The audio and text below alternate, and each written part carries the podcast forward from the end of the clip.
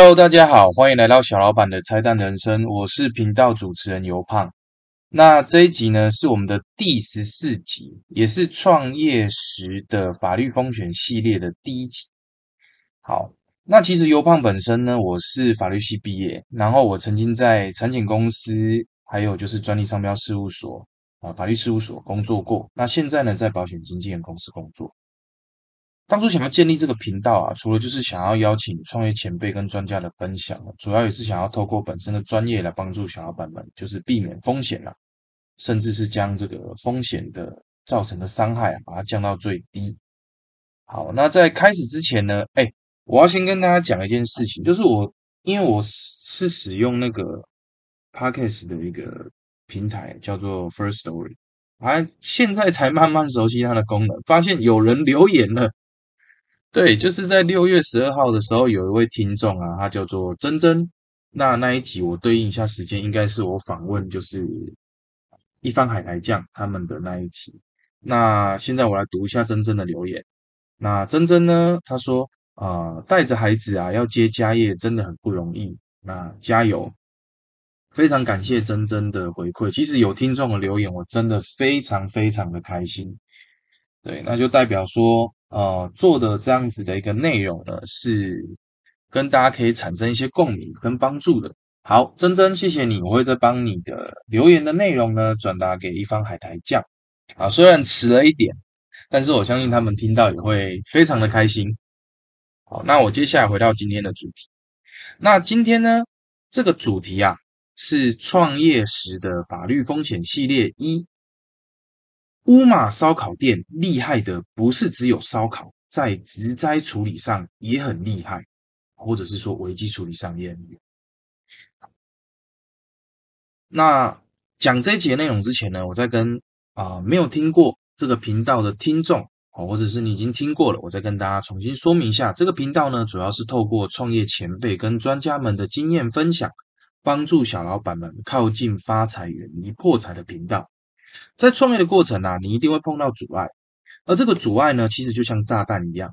那前辈跟专家们的宝贵经验，就像是拆除这个炸弹的方法一样，相信一定可以帮助到小老板们在啊创业上呢所碰到的这些阻碍、这些炸弹，把它拆除掉，然后让这个创业的过程呢可以更加的顺利，关关难过关关过。好，接下来呢，在讲这个乌马的这个。案例之前啊，我先跟大家分享一个新闻。这个在去年十一月九号发生的，二零二一年十一月九号发生的一个公安事件，应该是全台湾都会知道这个案件的。他就是呃，去年应该是他是二十八岁女生，今年已经二十九了。她在一个苗栗的塑胶工厂工作，发生了很严重的工伤意外，她的右脚被卷入了输送带，那小腿肚以下呢，几乎就是粉碎性骨折啊。结果送医之后，医生就说：“哎呀，你这个没有办法去做啊救治了，必须要做截肢。”那其实年女生她真的非常的年轻，而且她在她那一只已经截肢掉的右脚上面，其实她有纹了一个翅膀的图案，也就是她是非常向往自由的一个女孩子。那她对她的脚其实也是对她自信的展现。而这个截肢之后呢，想当然对她的生活造成非常大的影响。哦，那。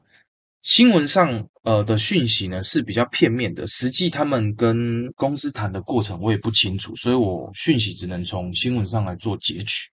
哦，但是新闻上呢，我看到一些标题跟内容是说，公司啊啊只愿意赔偿这个右小腿截肢的这个女生啊十万块，然后也答应她说，好，那你截肢之后呢，你可能找工作也不方便啊，所以你就回来上班吧。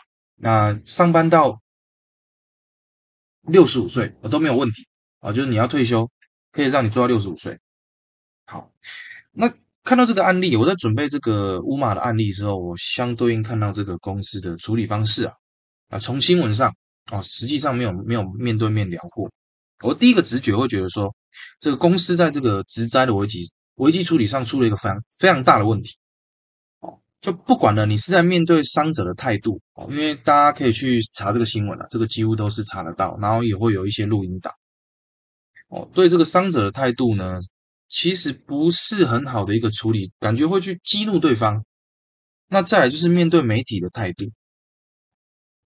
就是哦公司的负责人或者是说公阶公司的高阶经理人在回复媒体的一个方式上，我觉得不是很聪明，感觉会一直被攻击。对，然后再来就是保险规划的部分，因为其实我不知道呃公司呢他有没有去投保所谓当时在发生的一些啊雇主。啊，补偿契约责任啊，或者是雇主意外责任保险，或者是最普遍的管理保险啊，甚至最基本的劳工保险，我不确定公司在这个部分它是做了什么样的规划。好，那待会呢，我就会用乌马这个知名烧烤店的案例来跟大家做分享。我觉得他们做的不错的地方。好，那乌马呢，其实如果你有在台中吃过烧烤的人，哦，像有一些什么生生烧肉。啊，茶六烧肉、乌马烧肉，那乌马基本上是非常顶级的烧肉店了。你譬如说是两人套餐的话，大概是两千多、三千块吧。所以我个人觉得算是蛮中高级的烧肉店，然后他们的服务也非常的好。那我印象最深刻就是我去吃过一次，我觉得他们鸡汤的蛮好，会让你进去的时候喝到鸡汤，嗯，就觉得很暖的感觉。好，那这边呢，我要讲到的这个案例呢，就跟这个鸡汤有关系了哈。在这个一百零七年四月二十一号的时候，这个乌马呢有一个女服务员，她年轻，二十四岁。那她是一个外场服务员，她正准备呢要前往内外场的一个交接，就是补充鸡汤的地方去补充。那刚好内场的男同事，他把鸡汤用小推车从厨房推出来，可是，在移动的过程中呢，他因为重心不稳，啊，鸡汤这个桶子啊，他就向前倾倒了。导致这个鸡汤呢，全部就洒在这个女外场服务员的脚下，两只脚，让她的两只脚啊，然后跟最严重的应该是两只脚的足背啊，就是有烫伤，那二三度的表皮面积啊，以及双背，因为烫伤之后它会那个挛缩嘛，就是导致说那个皮肤就会皱掉这样子，甚至有一些排汗功能一定会受到影响。那。有赶快紧急送医的，那即便是这样的伤势哦，大家可能听起来会觉得说，哎，就这样双足烫伤，听起来好像不是到我们所认知的要植皮什么的非常严重的状况哦。但是啊，因为我没有现场看到那个状况，所以我不清楚他的受伤的严重程度到什么。但是我能理解，你烫伤一定是非常的痛，然后你要做很多的治疗，你可能有清创等等等。但他。受伤之后呢，他就一直休息，一直要去做治疗，而不是治疗一两次哦，你是要一直做治疗的，然后也没办法工作。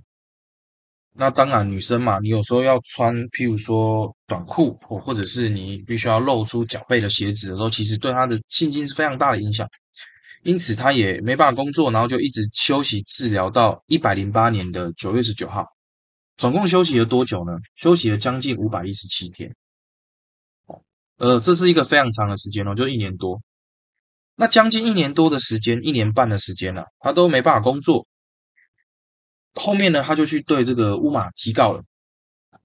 这个以前我呃，他开始我还没录过，但是以前我在 FB 写文章的时候，我写过，就是当雇主啊，如果有你的员工对其他人造成身体或财产上的损害的时候，原则上只要是在工作期间发生的。你雇主必须要跟这个员工，也是跟这个男同事负起连带赔偿责任。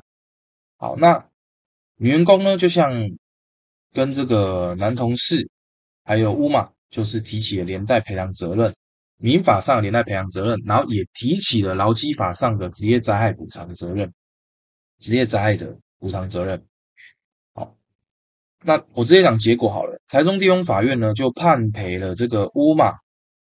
跟内场男同事在民法上必须要赔偿女生这个女服务员一百四十九万，那在劳基法上要补偿补偿她薪资就是将近五百一十一七天没办法工作薪资四十八万，好加起来呢大概就是快要两百万，我直接讲两百万好了，这样比较好记。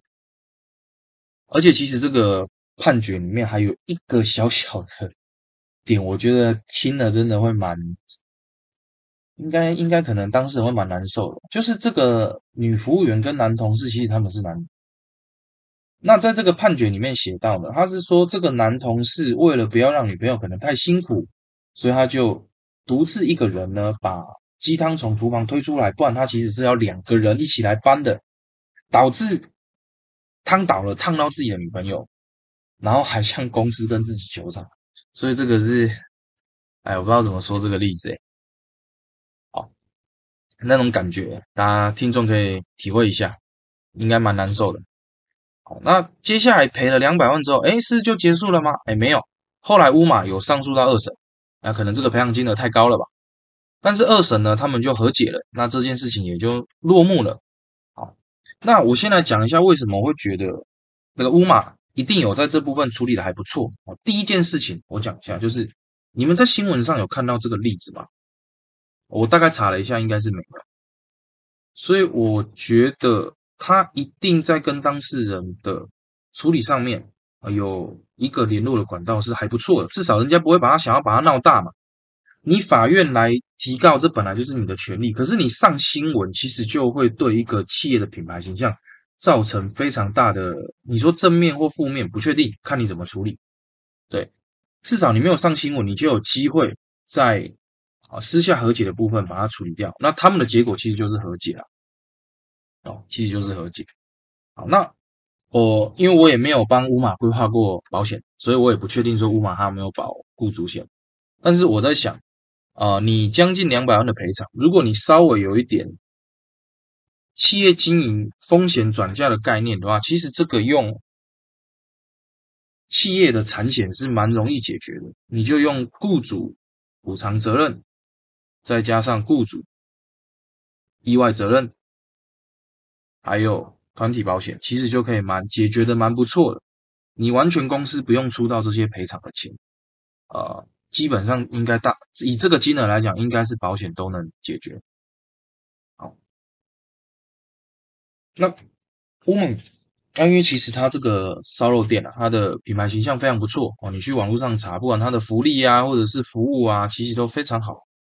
那在这个危机处理上，就像如同我刚刚所说的，我相信他们一定也是在跟这个女服务员沟通的过程中处理的还不错，所以才没有对这个品牌的破坏力造成太严重的影响。那最重要的是，透过这个案例，其实我想要带出一个概念，就是呃，把这个案例去对应到我们刚刚提到的那个去年十一月份。二十九岁女生在苗栗工厂发生重大截肢案件的这个案例呢，去做一个比较。虽然呃乌马这个案件它的赔偿金额是两百万，那截肢的那个女生呢，照新闻来说，她后面求偿的是两千万，金额上有十倍的差异。可是我觉得处理的方式是可以是相相同的一个对应方式，就是。你在跟这个伤者沟通的过程中，你不是要去激怒他的，你不是跟他一个对立方面，你应该是要跟他，呃，了解他真正的需求。你赔偿是避免不了，可是要怎么赔，赔到他能接受，而不是在媒体上一直 complain，然后导致说你的公司企业品牌形象遭到破坏。呃，这个我是觉得对企业是最少的。好，那在乌马的这个案件呢，至少不确定他的处理方式是什么，但是。至少我在新闻上没有看到，呃，他们针对这个案例的负面新闻。即便进入法院，哎，很多人可能会想说什么啊？上法院就是要撕破脸啊，等等的啊。我自己的实务经验是，我不这么想。我觉得其实有时候走法院是个手段而已，就是那不是你的目的，你的目的不是真的要把他告到他倒掉，或者是告到他进去关，不是，你只是希望透过法律。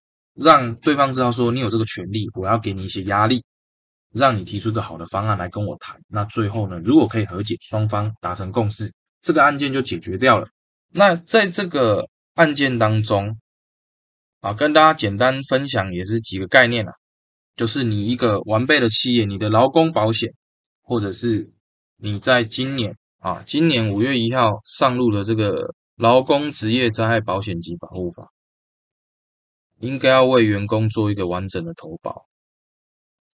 那再来就是基本的保险，这是不用讲，这是每一间企业基本上你有在请人，你有在雇佣员工，就是你必须要就是要有这些概念，否则当这些破坏力来的时候，两百万大概有可能是一间小型品牌的资本额吧。我在想，一次大概就倒掉了，只要一次啊，我不确定什么时候会发生这个事情，但是一次大概就会倒掉了。好，那劳工保险啊，职灾保险，那透过商业保险。可以来帮你做一些转嫁风险的转嫁，就是如同我刚刚所说的，雇主意外责任保险、雇主补偿契约责任保险，或者是像团体保险。好，这边有一个小小的技巧，我就教大家分辨一下。很多的中小型企业的雇主，很多的雇主啊，他们会觉得说自己有投保这个团体保险，应该就没有问题啦。那为什么还要投保这么多复复杂杂的东西呢？哦，甚至劳保可能要高薪低报等等的。其实这牵扯的问题很复杂，我简单跟大家讲一个，就是团体保险它没办法解决你民法上或者是劳基法上的赔偿责任或补偿责任，这个是有判决的。你可能会觉得说，哎，我买了这个保险，不就是要赔给员工了吗？那到时候出事情的时候，我就不用赔啦。哦，拍谁不是团体保险，你就把它理解成伤害险，就是意外险。你帮员工买了一个意外险，钱是赔给谁？赔给员工啊。或赔给他的家属啊，不是赔给你啊。那法院呢会认为你这是给他的一个福利啊。既然是给他的福利，为什么会拿来扣抵你的？要把你的赔偿责任扣掉呢？对不对？当然这个是有争议的，也有法院的判决认为说团体保险是可以拿来扣抵老板的赔偿责任。可是我觉得不要冒这个风险哦，因为如果当上了法院了啊，请了一个很厉害的律师，先花二十万。啊，法官判啊，对不起，没办法扣抵啊，你要赔的就两百二十万，连律师费一起拿出来赔。所以，与其这样呢，找一个你信任的产险业务员。哦，我特别强调一下，我觉得产险业务员，因为我必须讲，产险跟寿险它有非常大的差异啊。你懂寿险不代表你懂产险。我必须讲，你懂寿险不见得你懂产险。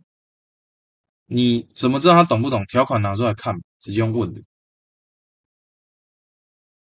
好，以后呢会再仔细举出一些案例哦，特别讲一下这几个雇主意外责任保险跟雇主补偿契约责任保险的一些差异跟重点。